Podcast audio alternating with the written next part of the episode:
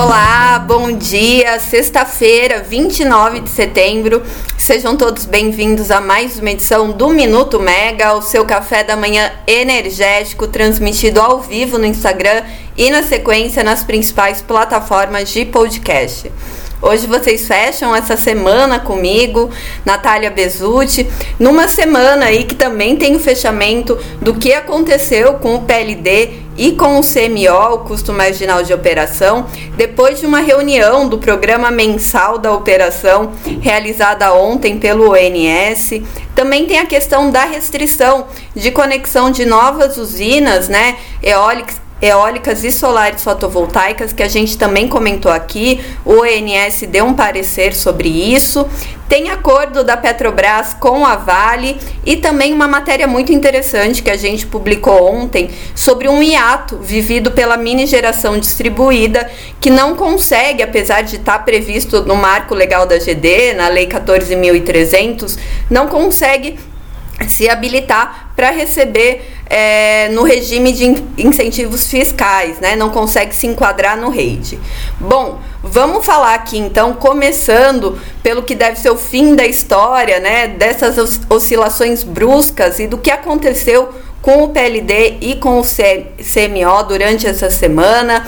Hoje o PLD já está no piso né, de R$ 69,00 o megawatt-hora, então já deu essa baixada. Deve ser pelo menos para essa e para a próxima semana, como apontou né, o técnico do ONS e também da CCE, que participou da reunião do programa mensal da operação, pelo menos para a próxima semana não deve ter aí uma mudança brusca.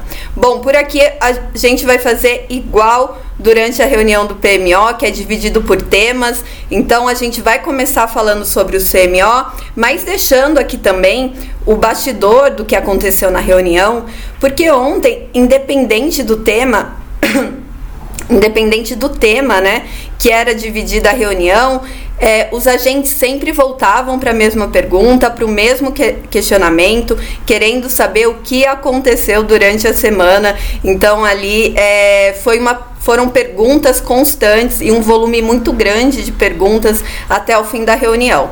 Bom, vamos começar com o CMO, que é o custo marginal de operação.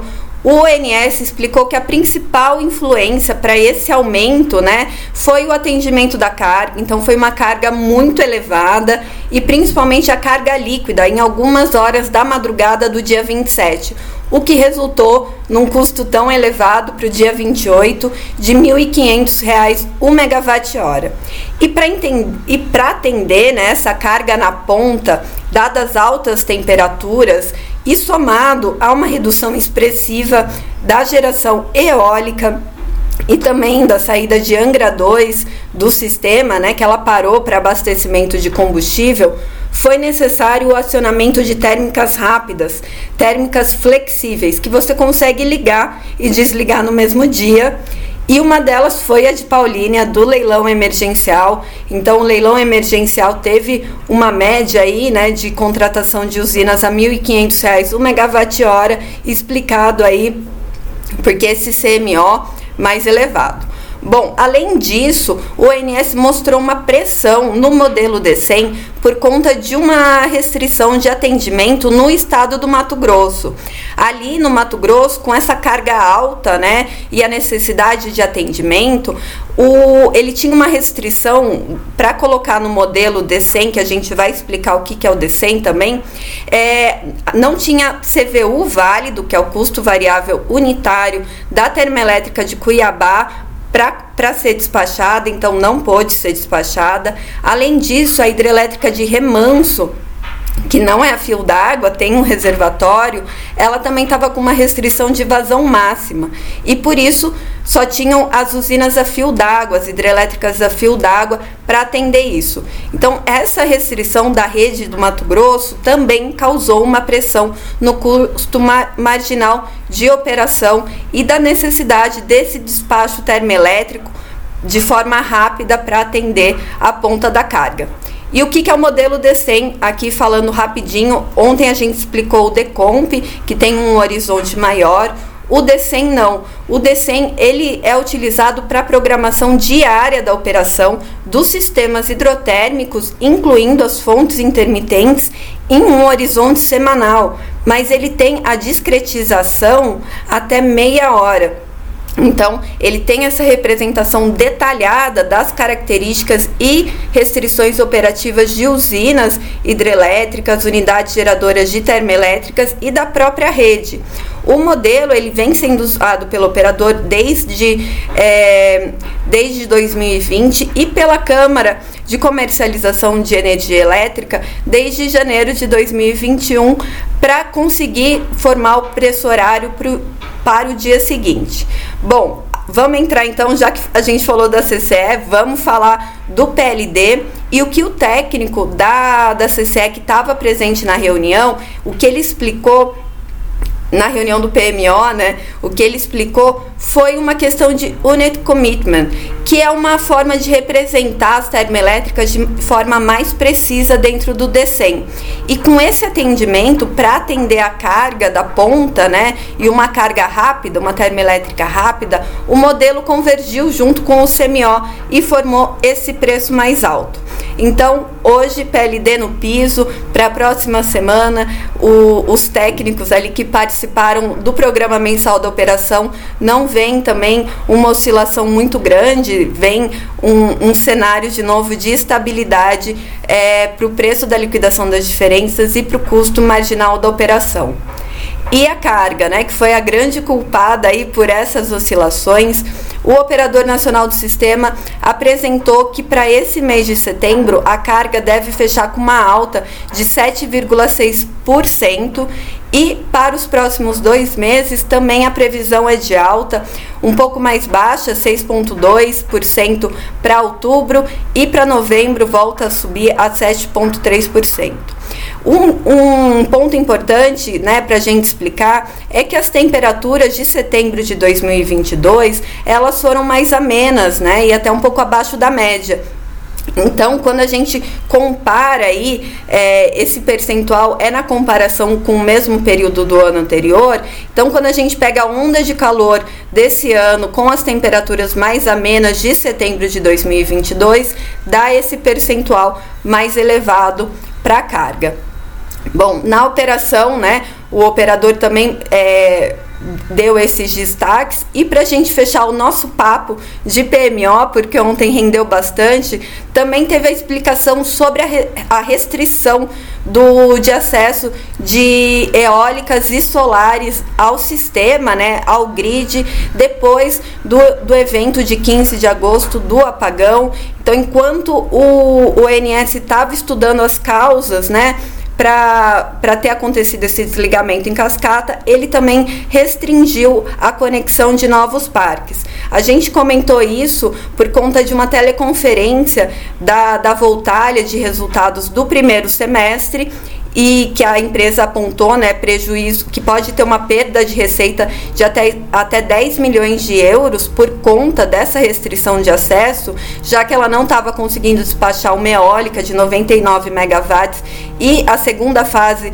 de um parque solar é, de 236 megawatts. Então a Voltal indicou essa perda de receita e ontem o operador falou que agora as restrições estão sendo é, retiradas a depender da prioridade, da importância do projeto, mas que com o tempo, né, agora na reta final da fase de estudos aí do que aconteceu no dia 15 de agosto, da do relatório de análise de perturbação, que vai ter sua conclusão no dia 17 de outubro, nessa reta final ele já está retirando essas restrições para novas conexões.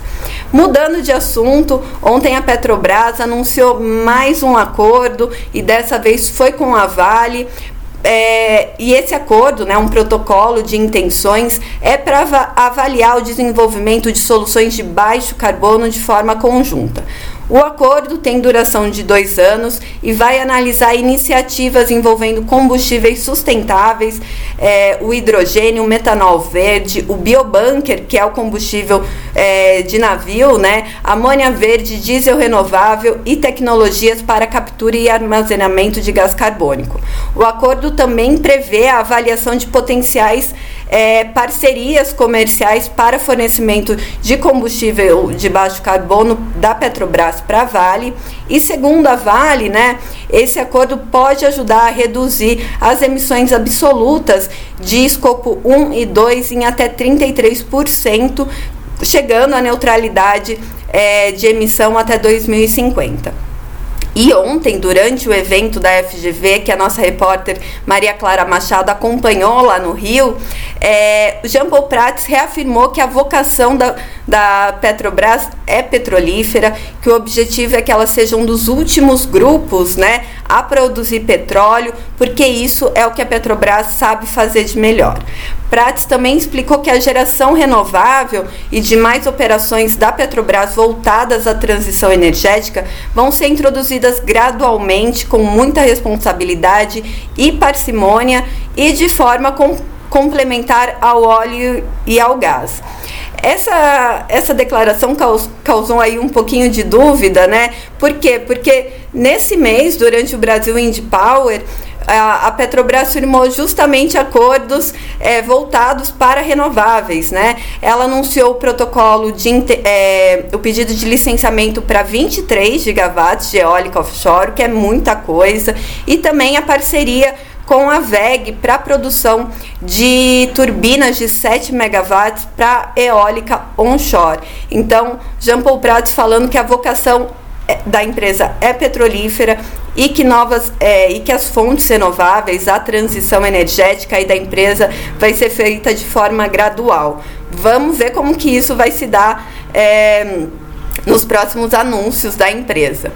Para fechar, ontem a gente publicou uma matéria bem legal de um assunto que vem sendo discutido principalmente pelo setor solar, que é a, a é conseguir usufruir o benefício do REID, que é o regime especial de incentivo, né, para é, projetos de desenvolvimento da infraestrutura, é, que, que oferece, né, que concede é, a isenção de PIS, PASEP na, e COFINS na aquisição de equipamentos durante a construção das usinas, né, das obras de infraestrutura. Bom, o que, que o setor está pleiteando? É, esse benefício do REID está previsto no marco legal da GD, na Lei 14.300, chegou a ter um veto do presidente Jair Bolsonaro, né, do então presidente, que foi derrubado em agosto de 2022, e com a derrubada do veto, ficou um hiato aí entre o regulatório e o legal. Por quê? Porque para conseguir o acesso ao REID, né, ao, ao incentivo fiscal, o, os agentes precisam de uma portaria do Ministério de Minas e Energia autorizando a, o benefício do REID, né, fazendo o enquadramento. No entanto, para você ser um mini gerador distribuído, você só precisa do acesso do parecer de acesso da distribuidora. Então, esse ato aí está causando né, aí um, uma comoção do setor. Por quê? Porque tem esse benefício há um ano e os, os empreendedores não conseguem, conseguem utilizar dele. É, a matéria completa está na Megawatt, vale a pena conferir. E na nossa agenda do dia e também na do ministro de Minas e Energia, Alexandre Silveira, está a cerimônia de posse do presidente da empresa de pesquisa energética, Tiago Prado, e celebração da, da, dos 19 anos da EPE no Rio de Janeiro. Desde que Tiago Barral foi nomeado né, para a Secretaria como secretário de Transição Energética e Planejamento do Ministério em fevereiro desse ano, a vaga está sendo ocupada interinamente pela Ângela Livina. A eleição do Tiago Prado foi dada como spoiler em reunião de diretoria da ANEL e comemorada pelos diretores Elvio Guerra e pelo diretor-geral eh, Sandoval Feitosa, Por quê? Porque Tiago Prado é um servidor de carreira da agência, mas desde 2007 ele está cedido ao Ministério de Minas e Energia. Entre 2016 e 2019, ele foi coordenador geral de planejamento de transmissão de energia elétrica e desde março de 2019 ele é diretor do Departamento de Planejamento Estratégico da pasta. Então, um servidor aí de carreira da ANEL com muita experiência também no Ministério de Minas e Energia e que agora assume oficialmente a, a presidência da empresa de pesquisa energética. E já que a gente falou de ANEL, vale a gente pontuar rapidinho que a próxima pauta da reunião de diretoria de terça-feira, ela tá bem curtinha, tem dois projetos. Um deles é o resultado da consulta pública 54 de 2022 para aprimoramento dos requisitos técnicos mínimos para conexão à transmissão e o segundo processo que está previsto na pauta é para abertura de consulta pública sobre as regras de comercialização de energia versão 2024. Nessa reta final, né, no segundo semestre de 2022, a ANEL acelerando a, as deliberações voltadas para o mercado livre de energia, né, para o aprimoramento desse mercado. Bom, a agenda completa da próxima semana a gente traz na segunda-feira. Lembrando que é uma, uma semana também tem um outro evento muito legal do setor, o Rio Innovation Week. Vale a pena ficar de olho. Boa sexta-feira, bom fim de semana a todos. Tchau, tchau, até a próxima.